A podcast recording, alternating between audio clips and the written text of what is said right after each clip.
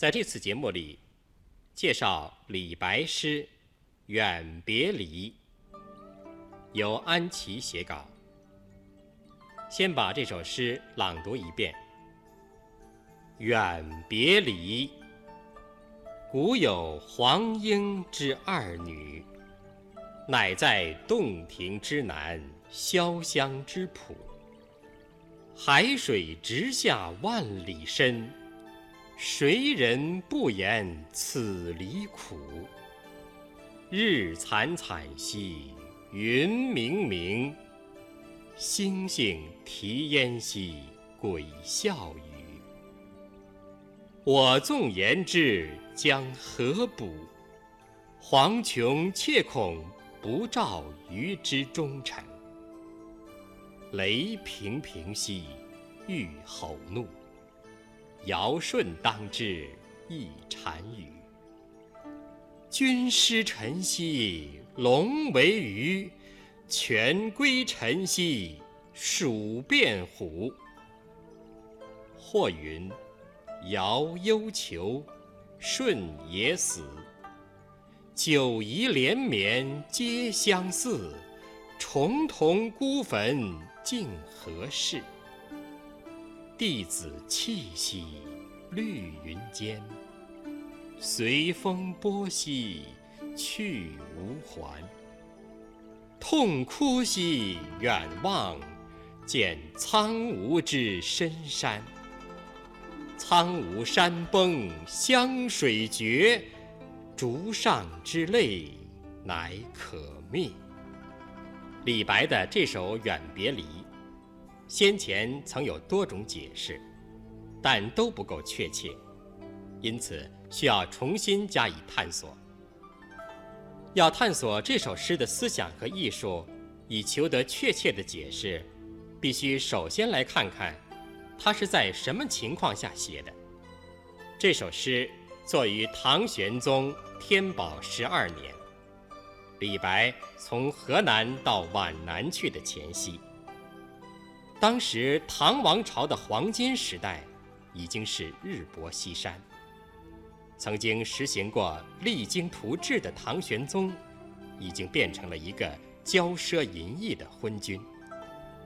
朝廷上奸佞当道，小人得势；对内多次制造冤狱，迫害忠良；对外。连年穷兵黩武，滥使征伐，整个国家一片乌烟瘴气。在唐玄宗的纵容之下，安禄山从一个小小的藩将，以故意制造边境纠纷获得的所谓军功，而成为一个骄横跋扈的大人物。他一人兼任了幽州、平卢。河东三镇节度使，掌握兵力几乎是全国的一半。他的势力愈大，野心也愈大，竟然企图夺取国家政权。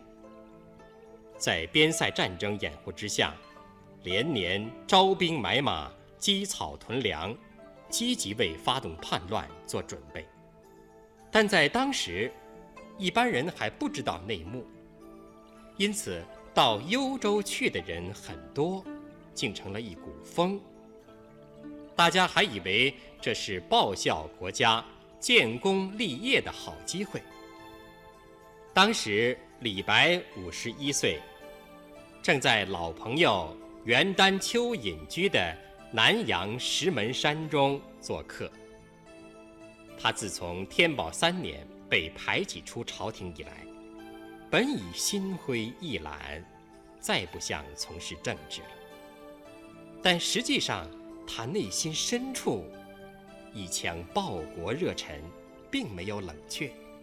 因此，虽然在深山之中，却忽然心血来潮，想起自己已经年过半百，而平生济苍生、安社稷的雄心大志。还一点儿也没有实现，不免十分惆怅。他在当时风气影响之下，竟想弃文就武，到边塞上去闯荡一番，拼着这把老骨头丢在沙漠里，总要为国家建立一些功勋，才不枉大丈夫为人在世一场。于是，他便写了一首诗，寄给在幽州节度使幕府中当判官的友人何昌浩，表示他的心意。何昌浩很快就给他复了信，并邀请他前去塞上。李白便怀着忠君爱国的热忱，抱着建功立业的幻想，开始了幽州之行。自然。安禄山的骄横跋扈，李白也不是毫无所闻。因此，他在出发时心情也相当矛盾。安禄山究竟是魏国的长城呢，还是窃国的大盗呢？此行究竟是吉是凶，是祸是福呢？但他终于抱着。且探虎穴的心情，决定冒险一行，去看个究竟再说。天宝十一载十月，李白到了幽州。不久，他就发现了事情的真相。不但北方边塞上的战争是穷兵黩武，值不得他现身，而且安禄山果然有图谋不轨之心。李白本想把他亲眼看到的真相向朝廷反映，但却听说安禄山深得唐玄宗宠信，凡是反映真相的，不但没有尺寸之功，反有杀身之祸。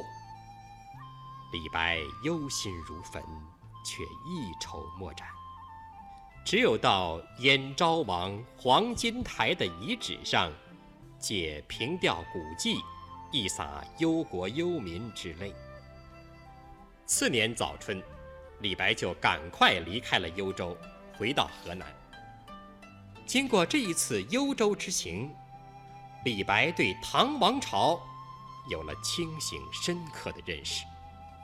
他预感到危机已经相当严重，眼见一场大的战乱即将发生。甚至有亡国的危险，而罪魁祸首就是唐玄宗。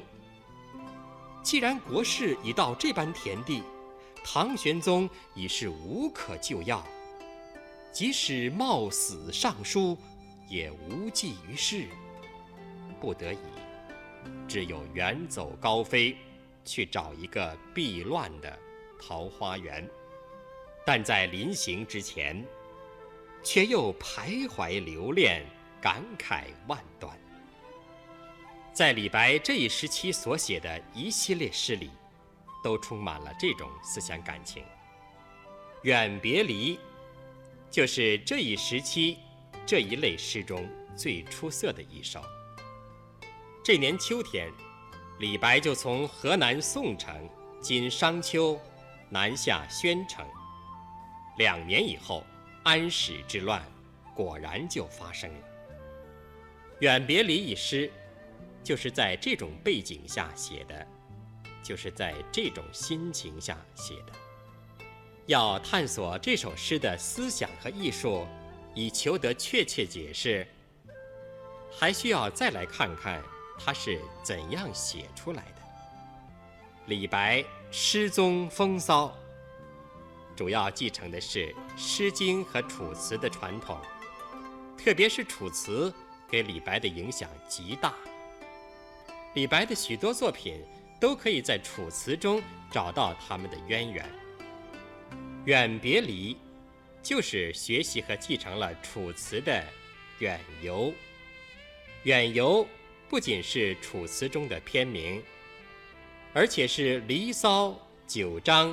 和《九变》等篇中反复出现的片段，在这些篇章和片段中，屈原和宋玉为了抒发他们信而见疑、忠而被谗的悲愤，曾多次表示要去国离乡、远走高飞，但在临行之际，心里却有无限留恋，留恋楚王，留恋自己的国家和人民，充满了离愁别恨。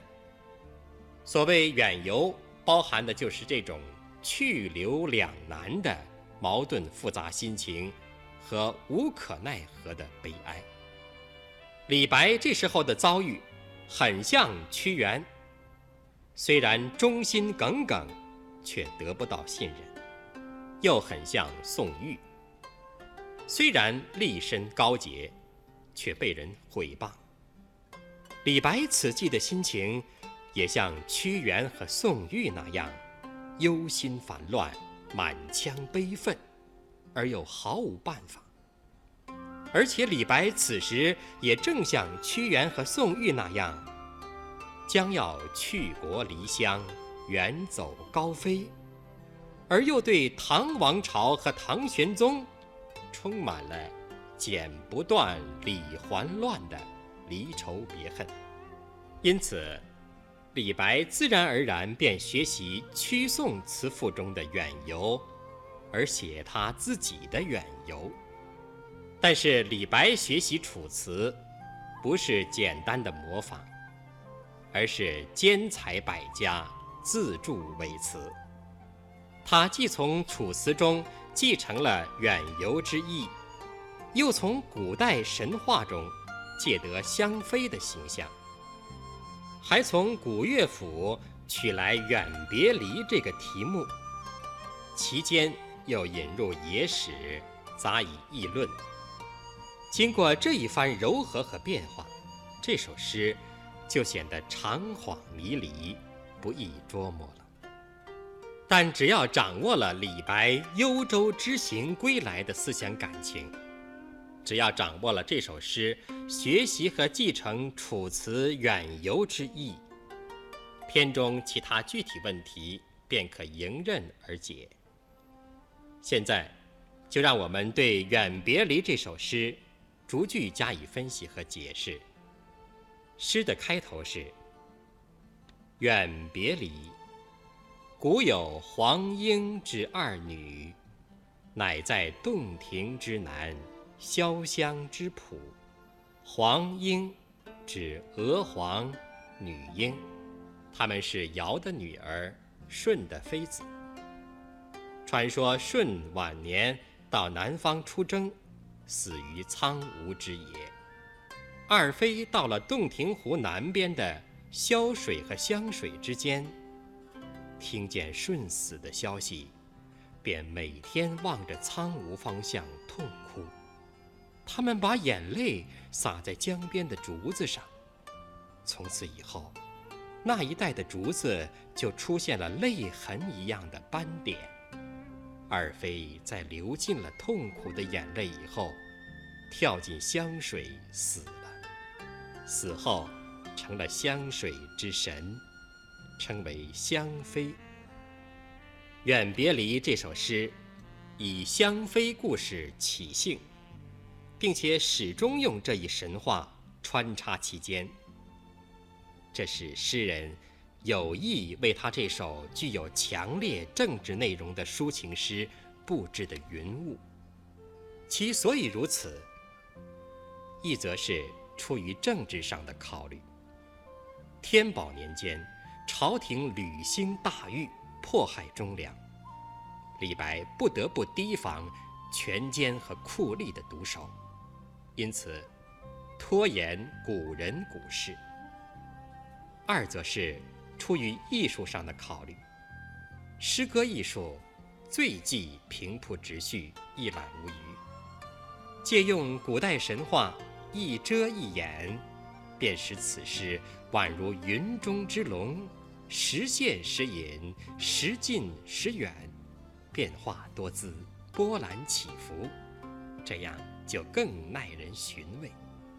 紧接着是。海水直下万里深，谁人不言此离苦？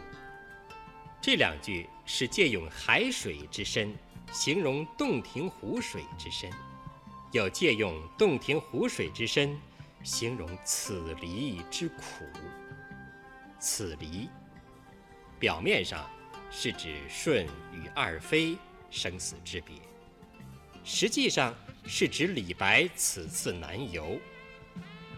李白此次南游心情之所以特别痛苦，是因为预感到唐王朝大势已去，今生今世再也不能回到朝廷上去了，济苍生、安社稷的宏愿也就无从实现了。好像香妃和舜从此一别，永远再也没有见面的日子了。以上是写此离之情，以下是写此离之景。日惨惨兮云冥冥，星星啼烟兮鬼笑语。太阳暗淡无光，天空阴云密布，星星在烟雾弥漫中啼哭。鬼怪在风雨交加中呼啸。这一派阴暗恐怖的景象，正是安史之乱前几年唐王朝政治昏暗、危机严重的象征。写到这里，诗人情不自禁脱口而出：“我纵言之，将何补？黄琼切恐。”不照于之忠诚。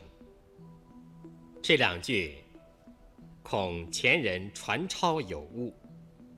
无论从语义来说，还是从音韵来说，都应该是“切恐黄琼不照于之忠诚，我纵言之将何补？”意思是说，安禄山定要发动叛乱。整个国家即将陷于水深火热之中，但是老天爷暗指唐玄宗，却不知道我的赤胆忠心。我即使冒死上书，又能起什么作用呢？好像神龙忽然露了一下头，但他马上又隐入云雾之中。雷平平兮。欲吼怒，尧舜当之，一单于。这里又是托古喻今。古人认为，雷是兵革之象，也就是战争的象征；平平是盛大的样子。雷平平兮，欲吼怒。以为白话就是惊天动地的雷声。快要怒吼起来了，这是暗示唐王朝即将有巨大的战乱发生。尧舜当之，一单于。表面意思是说，即使是尧舜之君，遇到这种局面，也只好将天下拱手送人了。实际意思是说，一旦大祸临头。你唐玄宗也只有下台了。突然，云开雾破处，神龙又露出他的一鳞半爪。君失臣兮，龙为鱼；权归臣兮，鼠变虎。这两句中的“臣”字，含义各不相同。君失臣兮的“臣”。指贤臣，权归臣兮的臣，指奸臣。两句的意思是：当国君的失去了贤臣，即使是神龙，也会变成凡鱼，那就会掉进渔网里了。当国家大权落在奸臣手中，即使是老鼠，也会变成老虎。那就会成为难除的祸患。上句指唐玄宗迫害忠良，失去了贤臣的辅佐，必将自取灭亡；下句是指李林甫、杨国忠、安禄山等人窃取权柄，必将祸国殃民。接着，又是一片浓云密雾盖了过来。或云：“尧忧囚，舜也死。九夷连绵皆相似，重瞳孤坟竟何事？”或云就是有人说，这是指野史记载。有人说，尧年老得衰，被舜囚禁起来，使他和儿子丹朱不能见面。只好把天下让给舜。舜后来到南方出征，死于苍梧之野，至今谁也不知道他的坟墓在哪里。言外之意，舜也是死的不明不白。霍云数据是用野史传说，表示正史所谓尧将天下让给舜，舜将天下让给禹。这种说法是不可信的。即使是古之圣君，他们之间也可能有权位之争，暗指唐王朝父子兄弟、君臣上下之间，也难免发生诸如此类的事情。一旦祸起萧墙，哪怕你大唐天子，也可能成为阶下囚，也可能死无葬身之地。写到这里，诗人不禁悲从中来，痛哭失声。于是，他便借用香妃的形象来描写他此时的情景：弟子气息绿云间，随风波兮去无还。痛哭兮远望，见苍梧之深山。学习《楚辞》，用男女之情托喻军国之思，在李白全集中是屡见不鲜的。他时而把自己比作旷男，时而又把自己比作怨女。旷男是指没有配偶的男人，怨女是指没有配偶的妇女。李白常用旷男怨女。而且更多的时候是用怨女的缠绵悱恻的情思，来表现他强烈的忠君爱国之臣。此处的弟子，表面上是指香妃，实际上是指他自己。他在即将远游之际，感到自己一生理想终成泡影。好像古代神话中的香妃一样，望穿秋水，不见伊人。诗的最后两句是：“苍梧山崩湘水绝，竹上之泪乃可灭。”只有苍梧山倒了，湘水绝了，香妃洒在竹子上的泪痕才会消失。换言之，苍梧山不倒，香水不绝，竹上的泪痕也不会消失。意思就是，此恨绵绵无绝期。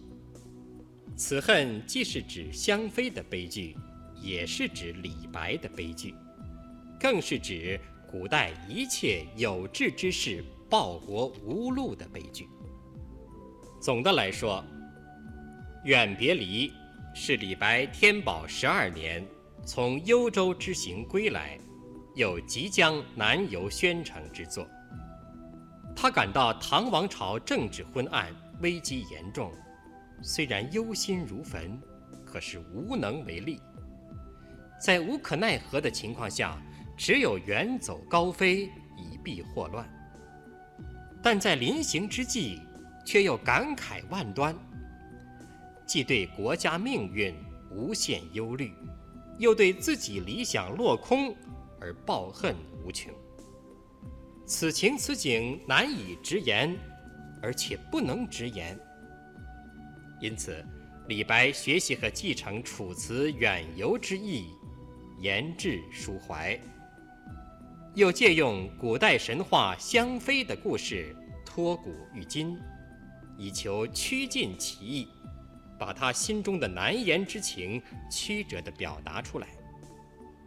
此次南游，从时间上来说是去朝十年，从路程来说是千里以远，从思想感情来说，是和他心目中的圣明天子和太平盛世诀别，故曰远别离。这是伟大诗人理想破灭的悲歌，也是李白唱给行将大乱的唐王朝的挽歌。远别离本是古乐府的题目。古乐府远别离或长别离或生别离，都无非是写别离。